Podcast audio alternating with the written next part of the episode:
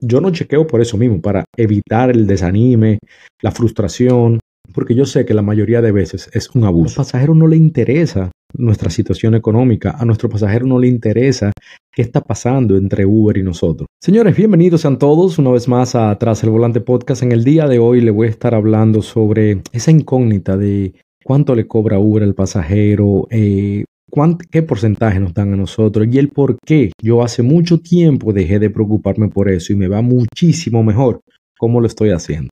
Disfruten el episodio.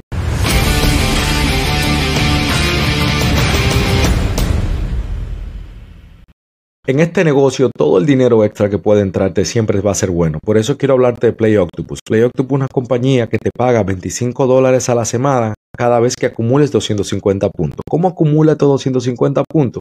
Fácil, rodando o que el pasajero vaya jugando. O sea, prácticamente sin hacer absolutamente nada, esta compañía te paga 25 dólares. Te mandan la tableta totalmente gratis a tu casa, dependiendo la ciudad que te encuentres, va a tardar entre una semana a dos semanas. Por solamente usar el link de la descripción, el link de mi referencia, te van a dar 25 dólares de entrada trátalo, porque la verdad que no cae nada mal. Yo acumulo entre 100 a 125 dólares al mes. Eh, tú vas a acumular lo mismo, más o menos, dependiendo de todo lo que ruede. También quiero decirte que si tú vas a comenzar a hacer Uber o Lyft, eres un conductor nuevo, comienza ganando, comienza ganándote esos bonos que dan, dependiendo de la ciudad, entre 800 a 1500, 1600 dólares, usando un link de referencia de un amigo, de un primo, de un familiar o el mío, que lo voy a dejar aquí siempre abajo en todos mis videos para que puedas comenzar ganando. Seguimos con el episodio. Yo siempre veo en el grupo de la comunidad de WhatsApp, eh, muchos grupos aparte también, que si Facebook, en el mismo TikTok, veo muchas personas eh, diciendo, sí, pero Uber, lo que Uber le cobra al pasajero, lo que Uber nos paga a nosotros, eh, el porcentaje que nos da es algo muy bajo.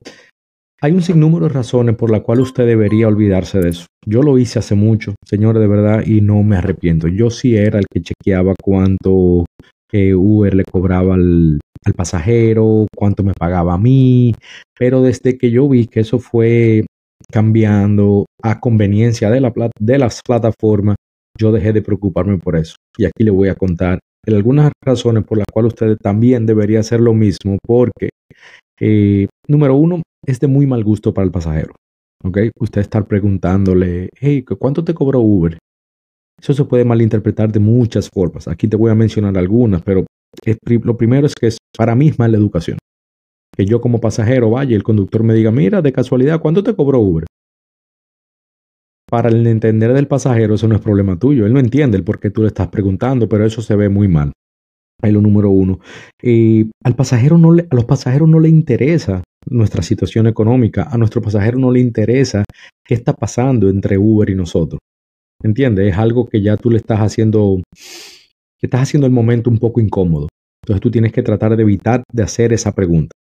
Acuérdate que son muchas cosas que te voy a mencionar aquí adelante porque tú deberías dejar de pensar en eso, pero estamos hablando ahora mismo de los pasajeros. No le haga ese tipo de pregunta al pasajero que, uno, ya lo mencioné, es de mal gusto y dos, vas a evitar full que te den una propina en caso de que tenían en mente dártela, porque ya es una conversación que se puede tornar un poco ya desagradable.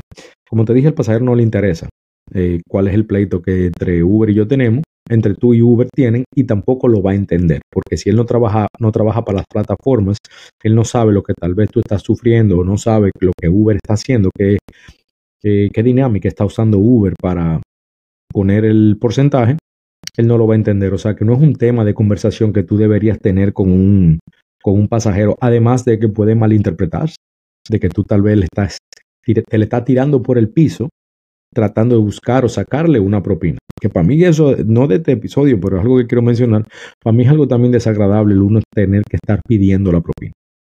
Yo como conductor, en mi vida he pedido la propina. Nunca. Cuando me preguntan, mira, ¿cómo te la doy? ¿Cómo te conviene? Yo eso como usted considere. Me la puede dar en efectivo, me la puede dar a través de la aplicación si usted considera que el servicio fue digno de darme una propina, pero eso no es obligatorio. Siempre se lo menciono así porque a mí cuando me la piden la propina, señores, yo no he visto cosas más, oh, más incómodas, especialmente ahora que tú vas a buscar un café en un sitio y ya te voltean la, la computadora, la cosita y ahí te dice que cuánto tú quieres darle de propina a la gente. Eso a mí no me gusta. Y eso que nosotros dependemos, no dependemos de la propina, pero nos ayuda bastante a llegar a la, a la meta del día. O sea, nos, ayuda, llegamos a la meta mucho más rápido y claro que caen bien, pero no me gusta que me la pidan. Por eso yo no pido nunca la propina.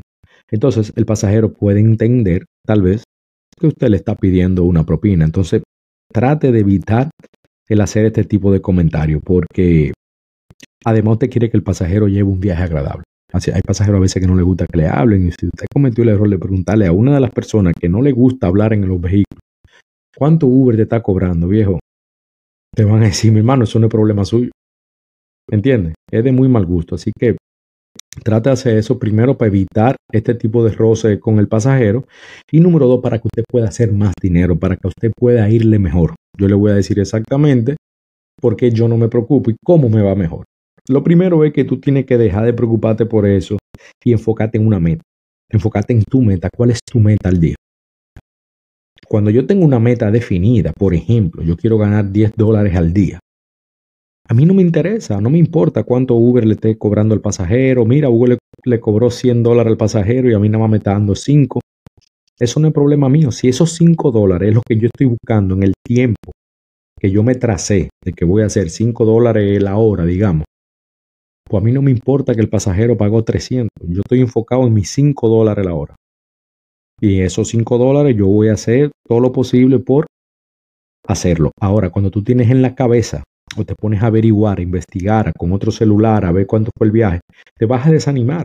Yo soy un ser humano, o sea, no estoy diciendo que yo no chequeo por eso mismo, para evitar el desanime, la frustración, porque yo sé que la mayoría de veces es un abuso. Lo que Uber cobra, lo que nos paga a nosotros, pero desde que ya yo me puse mi meta y me estoy olvidando de eso, me olvido de eso, yo vivo feliz y siempre trato de cumplir mi meta. Te digo que a la semana, en el 80, 90% del tiempo, yo cumplo mi meta porque en eso es que yo estoy enfocado, en los 5 dólares, no en otra cosa. Y hay muchas personas también, señores, que ustedes ponen a calcular. Hay veces que yo he visto gente en el grupo, mía, no puedo, nada más estoy promediando 25 la hora, eh, no puedo llegar a los 30, ayer nada más promedié hasta 28 la hora, señores. No todo el mundo gana ese salario. No todo el mundo gana de 20 a 25 dólares la hora. No te voy a decir que tú no puedes hacer más, claro que puedes hacer mucho más, pero todo es al pasito, todo es poco a poco, no todo el mundo tiene, no todo el mundo tiene, tiene el trabajo que nosotros tenemos, con la flexibilidad que tenemos en cuanto al horario, en cuanto a, las ganancias, porque yo soy lo que digo, usted necesita 100 dólares, usted sale a buscarlo, necesita 200, sale a buscarlo, usted necesita 500, usted sale a buscarlo. Pero tiene que tener eso en cuenta, señores, que, ah, no, yo no voy a hacer Uber, aunque estoy ganando 30 dólares la hora, pero a mí Uber, me está pagando 10 dólares mientras le está cobrando 100 al pasajero. Por eso, ese orgullo tiene que quitarlo a un lado. Ya usted tiene su meta, a usted no le importa eso, usted verá cómo usted va a cumplir su meta cada vez más y va a vivir más tranquilo. Porque si se pone a pensar, vuelvo y repito, y me voy a pasar el episodio repitiendo lo mismo, si usted se pone solamente a calcular lo que Uber está cobrando, a tirar esos números, a volver a tirar matemáticas, eso te va a volver loco, va a parar en loco. Eh, esa energía que usted gasta en querer entender por qué Uber le cobra eso al pasajero, por qué Uber nos paga ese porcentaje a nosotros, gasta esa energía en buscar más estrategias de las que usted ya está usando para que pueda seguir maximizando esas ganancias, para que pueda seguir llegando a su meta mucho más rápido o simplemente con más constancia, con mucha más constancia.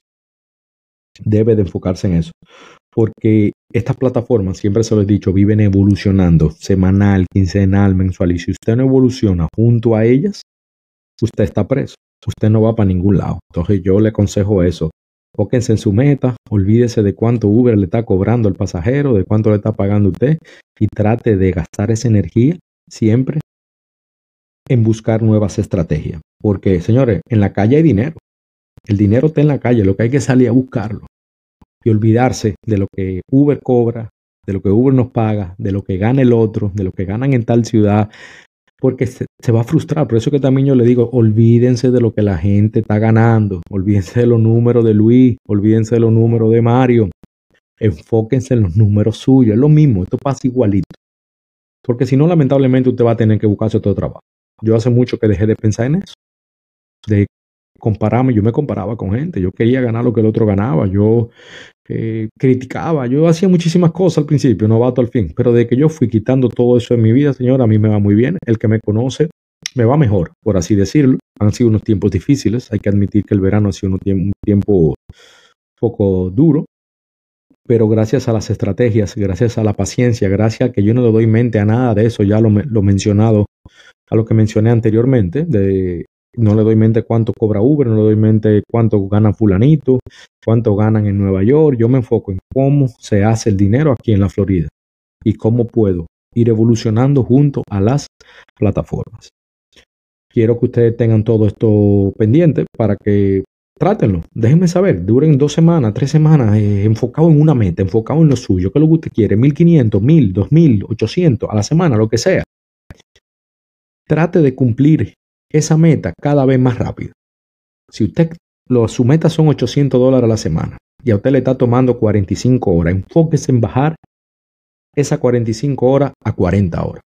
Y cuando usted le coge ese truquito de que ya usted puede bajar, encontró cuál es el viaje que le conviene, cuál no el que le conviene, eh, cómo trazarse esa meta por hora para, para, poder llegar más rápido a esos 800, usted verá como a las próximas dos semanas usted va a estar haciendo 1000. No 800 más rápido, para irse para su casa y descansar, no. Ya que lo que a usted le tomaba 9 horas y ahora le está tomando siete y media. Entonces él tiene hora y media más para poder hacer unos 50, 60 extra al día. Recuerden que lo que buscamos con este podcast es tratar de educar, ayudarnos entre todos. Y si usted cree que este episodio le va a ayudar a alguien, le va a ser de ayuda, mándeselo. No sea egoísta. Dele like para que el video sea más recomendado y más personas puedan seguir siendo ayudadas. Señor, esto ha sido Tras el Volante Podcast. Nos vemos en el próximo episodio. Chao.